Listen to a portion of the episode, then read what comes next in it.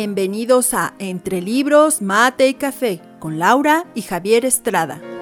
Entre Libros, Mate y Café advierte que las opiniones vertidas en este podcast son de ávidos lectores a quienes les encanta opinar de lo que leen, porque la vida entre libros tiene más vidas.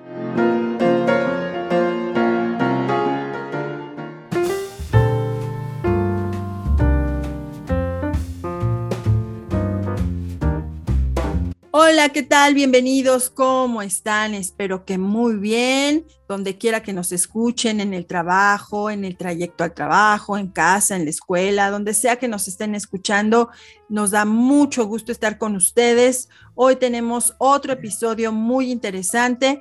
Hoy vamos nuevamente a hablar de esta fusión que es la música y la literatura. Y tenemos a un artista que me ha acompañado durante años y años y años, no solo a mí, sino a generaciones antes que yo y seguramente generaciones posteriores a mí. Vamos a hablar de Joan Manuel Serrat Teresa.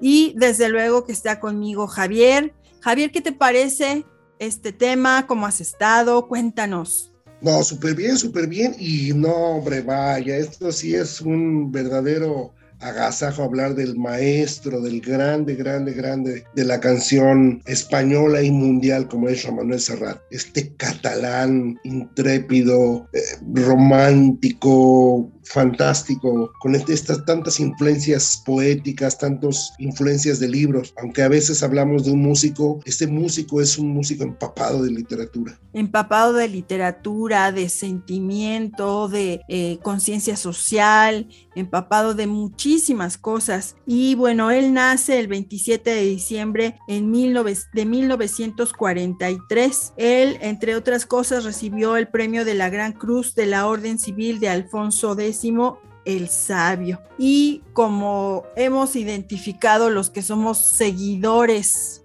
incondicionales de él, en su música se ve la influencia de muchos escritores, Mario Benedetti, Antonio Machado, Miguel Hernández, García Lorca, Neruda, León Felipe, en fin, bueno, la lista es enorme, enorme. A él se le conoce como eh, eh, ese cantante de folclore catalán eh, de la copla española. También hizo muchas versiones de la música de Violeta Parra. Él también es, fue un hombre muy, muy polifacético, fue cantautor, compositor, escritor, poeta, músico, bueno, ¿qué no fue? ¿Cómo ves, Javier?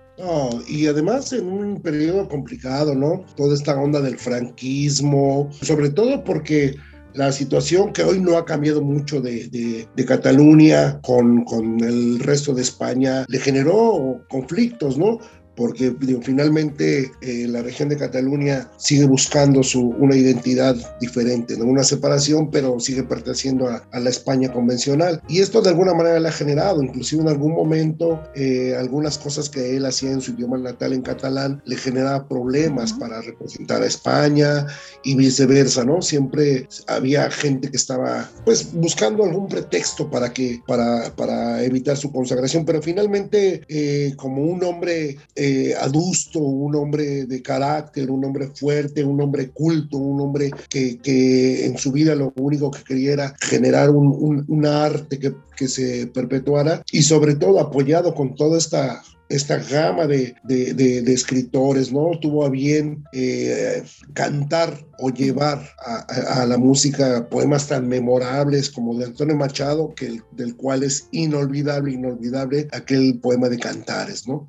Todo pasa y todo queda, pero lo nuestro es pasar, etcétera, etcétera. Y, como eso, esta es la demostración de que las artes se entrecruzan. Evidentemente para poder seleccionar, para poder tener la responsabilidad de llevar a, la música y al canto poemas de gente tan importante como estos escritores, hay que, hay que tener una, una profunda, un profundo conocimiento de la literatura, de la poesía, de la prosa eh, y, sobre todo de esta pertenencia a un país con una tradición musical fantástica. Sí, de hecho, y ahorita que hablabas de, su autenticidad, él, recordemos que tuvo ahí un problema cuando iba él a participar en el concurso de Eurovisión eh, con la canción La La La, pero dijo que quería interpretarla en catalán. Entonces no se lo permitieron, en su lugar entró Maciel, finalmente gana, esta canción gana, España se lleva este, este premio, pero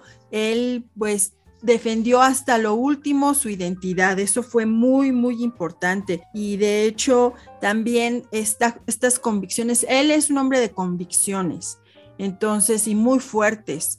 Eh, en algún momento que estaba aquí en México hizo algunas declaraciones políticas y eso le costó estar exiliado un año aquí en México y también le dio la oportunidad de viajar por Latinoamérica. Eh, Argentina lo marcó muchísimo, ahí tuvo encuentro con gente muy, muy importante y todo eso eh, enriqueció su vida.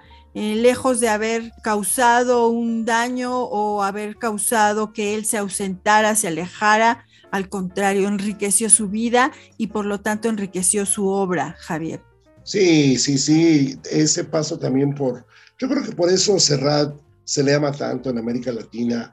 La verdad es que sus incursiones, ese talento que tenía también para, lo mencionaste, una Violeta Parra, un Víctor Jara, el inolvidable Atahualpa Yupanqui, la verdad es que le da una, lo consolida como un hermano latinoamericano, él siendo español, eh, es muy querido, ¿no? Eh, y, para muestra un botón, eh, no, hay, no hay fecha que no dé recitales o conciertos en, países en América Latina, obviamente a la comunidad este, hispana en los Estados Unidos, pero el amor sobre todo por México, porque en, un, en algún momento la acogió y le abrió los brazos, me da la sensación de que México es una una segunda casa, ¿no? De, de, de Manuel. Este, yo creo que, repito, más allá de los versos, del amor, del poema, tiene esa facilidad de, narrar canciones de la vida cotidiana, de la vida del día a día. Te puede eh, eh, expresar en una canción como aquella legendaria de Pueblo Blanco, ¿no? Cómo se vivía en aquellos lugares tan alejados de la civilización en España. Eh, no lo sé, es, es, un, es un tiene una música tan variada y tan deliciosa que de verdad eh, tiene una trayectoria muy larga.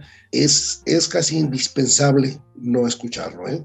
Así es. Yo, mm, bueno, me es difícil decir cuál sería mi canción favorita, porque no, no podría, no podría, no puedo tener una canción favorita de Serrat. Yo creo que tengo unas dos docenas de canciones de Serrat favoritas, pero de las que me gusta muchísimo escuchar es la saeta. Yo la primera vez que escuché la saeta con ese sonido tan solemne, tan reflexivo, a mí me, me acuerdo que se me puso la piel de gallina, así literal. La saeta es una canción que a mí me, me marcó muchísimo, me gustó mucho, desde luego Cantares, Penélope. Y sobre todo también me gustaría platicarte que esa famosa de Mediterráneo eh, fue elegida como la mejor canción de la historia por un programa de televisión, pero también por la revista Rolling Stone en 2010. Esto de la revista fue en 2010. Y, imagínate qué importante, cuántas veces no se habrá escuchado esta canción de Mediterráneo. Y también eh, se dice que esta canción la escuchó, la, la escribió justo cuando estaba en el exilio en México y que estaba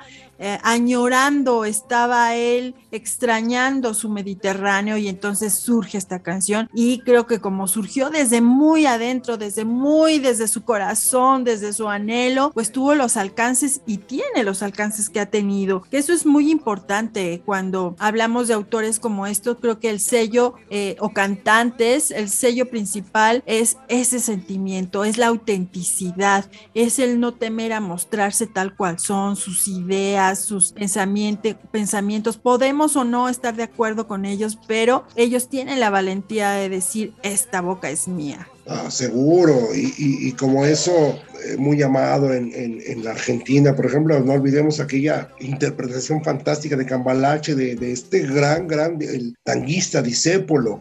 Entonces eh, se gana, se gana la admiración, el respeto. Digo, finalmente eh, el, se acoge en, en América Latina como uno más, eh, deja de ser eh, aquel español tan, tan clásico, ¿no? Tan, tan, eh, tan hecho al, al, al, modo franquista. Todo lo contrario, él lucha, él, él, él, pone el dedo en la llaga contra los, los franquistas, los últimos franquistas de los años 60 y, y eso le vale una condición de, de no bien recibido, pero finalmente es uno de los pocos españoles que levantan la voz eh, en, en, busca de la libertad y de la justicia social. Y eso yo creo que lo hermana también con, con pueblos en una situación muy similar como es en América Latina. Me, eh, en México, por supuesto, pues viene, viene bien cobijado, viene admirado, y, sobre todo esa, yo creo que junto con Joaquín Sabina es un, dos de los más grandes, grandes cantantes de, de, de, la España actual. Sí, de hecho, y ese, ese ser humano, esa calidad humana de Serrat eh, fue lo que le permitió que por 12, universi 12 universidades le otorgaran el título de honoris causa. Entonces, eso nos habla de la relevancia de un hombre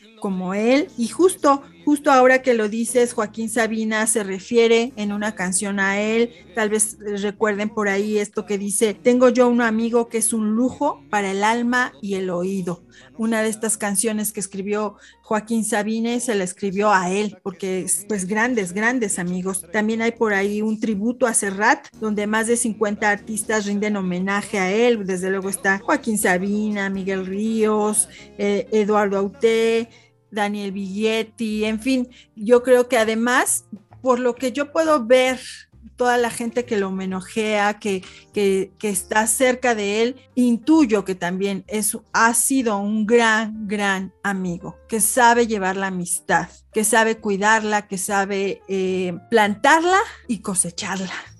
Ah, y, además, mira, la influencia que tuvo en, muchos, en muchos este, cantantes de, de, la época, ¿no? En, Alberto Cortés, por ejemplo, con la famosísima No soy de aquí, no soy de allá, en la, en la trova con Mauri Pérez, Vicente Feliu, de la primera generación de los, de los trovadores, ¿no? Y, yo creo que eh, todo este trabajo que desde el viejo mundo llega a América, eh, me parece que es muy loable, ¿no? Además, repito, era un tipo de, de, de, una cultura impecable. En algún momento yo lo vi en un programa donde estaban hablando sobre la, poesía del, siglo de español y todas esas referencias te dan la connotación de que la literatura está ahí, este, este programa es de, de libros y, y, el que sea un cantante al que le gusten los libros, eso pues yo creo que nos llena de satisfacción, ¿no? Me parece que eso lo, lo convierte en un, en un, artista más completo, ¿no? Una, un artista con un argumento eh, cultural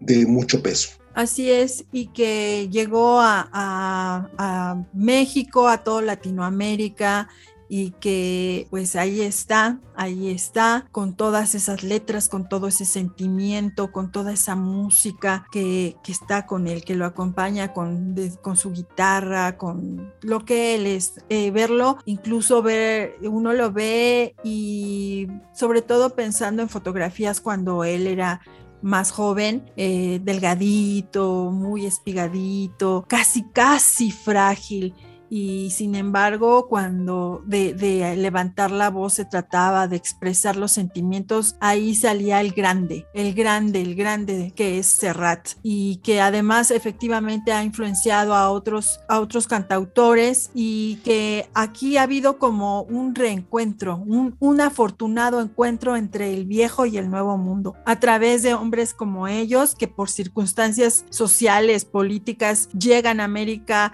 se, se quedan por estos lugares y, hay un reencuentro, hay un eh, aquí estoy y ahora vengo con la palabra, vengo con el canto, vengo con la reflexión y esto me parece maravilloso, que, que haya esta posibilidad de este encuentro entre los dos mundos de esta manera tan artística, tan en paz, tan llena de sentimiento. ¿Cómo ves, Javier? Profundamente. Mira, esta, esta hermandad, esta solidaridad con, con los pueblos latinoamericanos, sobre todo hablemos de los años 60, 70, donde la mayoría de los países en América Latina tenían dictaduras militares y era complicado, ¿no?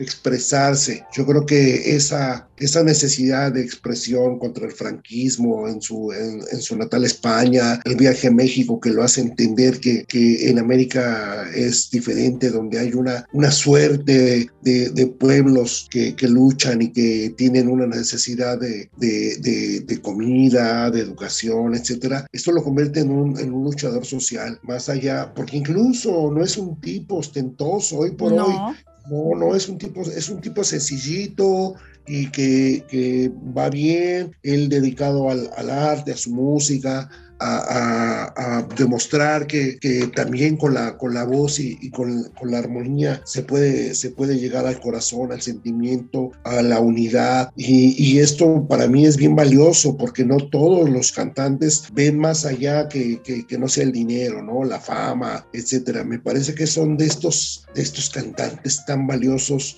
y que además vienen de, de, de, la madre patria, ¿no? Siempre ese vínculo a veces entre la España y América Latina por una falsa eh, comprensión de la conquista, etcétera. Pero finalmente, tanto España como nosotros nos une este lenguaje, ¿no? Este, este, esta fantasía, este fantástico idioma que es el español, ¿no? Y él muy a su modo, con, sosteniendo y, respaldando a, piedra y lodo su, su, idioma original, ¿no? Que es el catalán. Así es, yo creo que es un hombre con mucha identidad y curiosamente viene con toda su identidad de español y se encuentra con toda esta identidad del sentimiento latinoamericano y hace una fusión que da como resultado todo esto que tenemos y que podemos escuchar, que podemos leer de él. Eh, viene y se encuentra con grandes escritores latinoamericanos, trayendo él ese bagaje de, un, de todos los escritores españoles. Y,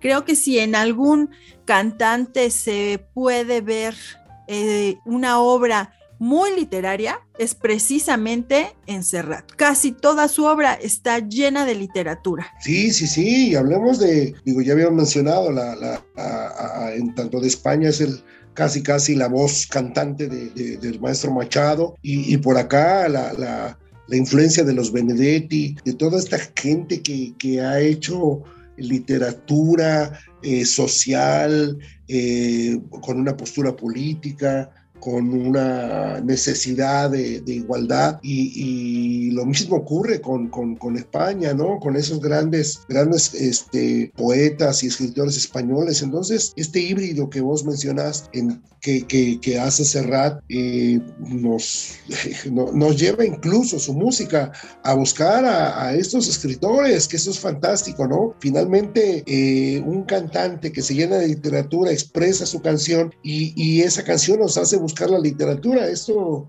eh, esto no se logra tan fácil. Yo me acuerdo que cuando leía de repente a Benedetti, ya había escuchado hace rato, y de repente me encontraba ahí entre las páginas de, de los libros de poesía de Benedetti y empezaba a leer y decía, ah, esto ya lo conozco, claro, ya se lo había escuchado hace rato. Y eso es sensacional, que esté entretejida las artes y que de una a otra te puedas dirigir gracias a la labor de genios como él, ¿no? De hombres tan con esta sensibilidad, con esta manera de, poder escuchar lo que leen.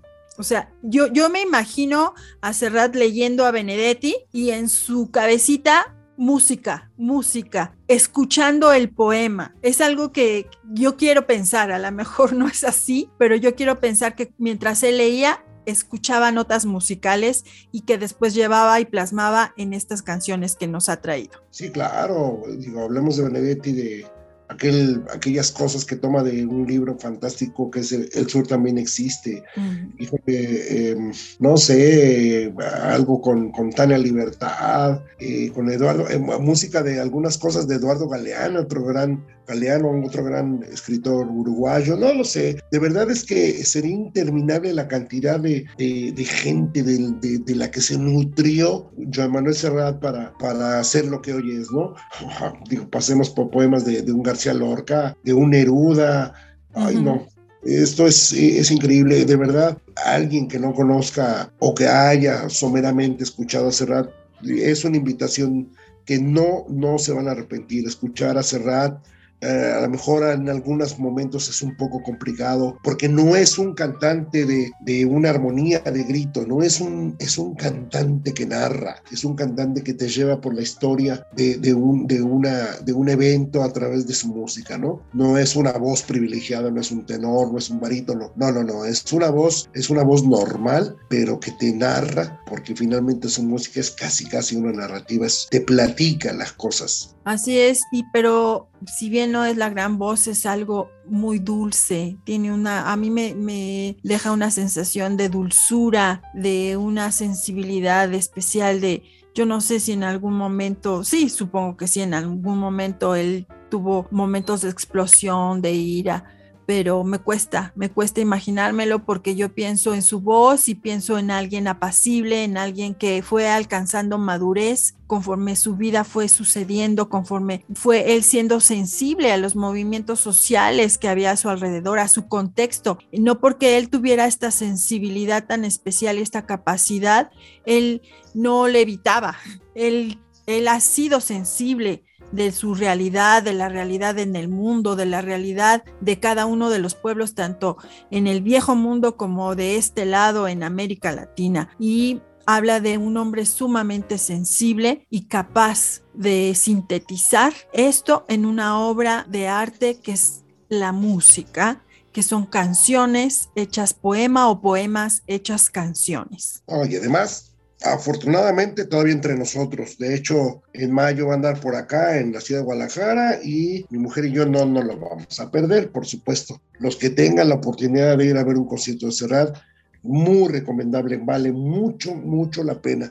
Esta será, no sé si mi sexta o séptima ocasión que vea Serrat, pero no me lo voy a perder. Creo que es un hombre que, que me ha dejado mucho, me ha enseñado mucho, me ha hecho comprender tantas cosas y me ha llevado a, escritores. Digo, a él debo confesar, él fue el que me llevó mucho hacia la literatura de Rafael Alberti y, eso vale mucho, ¿no? Que de pronto un cantante una canción te deje algo, algo más que solamente escuchar en ese momento la canción, eso vale mucho. Así es, bueno, pues efectivamente yo por ahí escuché que o vi, leí alguna nota en la que este él ya manifiesta que está pronto su retiro de los conciertos, no está pensando en dejar de grabar pero que muy probablemente sí ya se vaya a retirar de los conciertos. Así es que amigos que nos escuchan, si saben que va a llegar a su ciudad, que va a presentarse, no se lo pierdan. De verdad, vale mucho la pena el esfuerzo. Vayan y escúchenlo, véanlo, vívanlo, porque será como estar siendo parte de la historia musical de una generación que justamente nació y surgió en medio de las guerras, de situaciones muy difíciles en España, en Latinoamérica, épocas un poco convulsivas, pero que ellos tuvieran una capacidad muy especial para sobreponerse, para reflejar su realidad y transformar todo en algo muy positivo. Entonces, si tienen esa oportunidad, vayan. Yo espero que mi hermanito me esté contemplando y me vaya a invitar a ese concierto porque eh, me encantaría. Ah, ¿O no, hermanito? Sí, por supuesto. Aquí siempre se decimos Bueno, ahí se oyó un poco forzado ese por supuesto, pero en fin, ya veremos.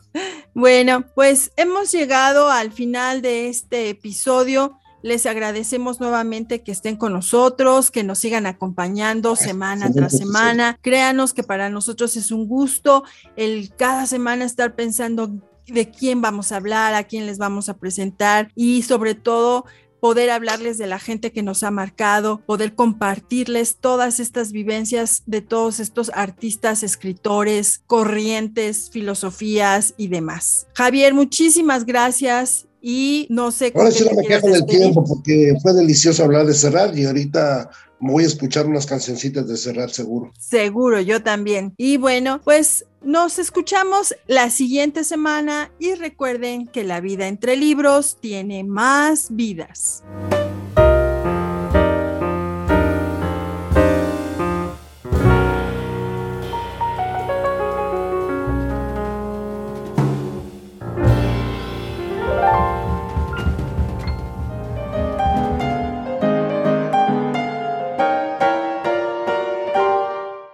Fue Entre Libros, Mate y Café con Laura y Javier Estrada. Gracias por estar con nosotros. Hasta la próxima.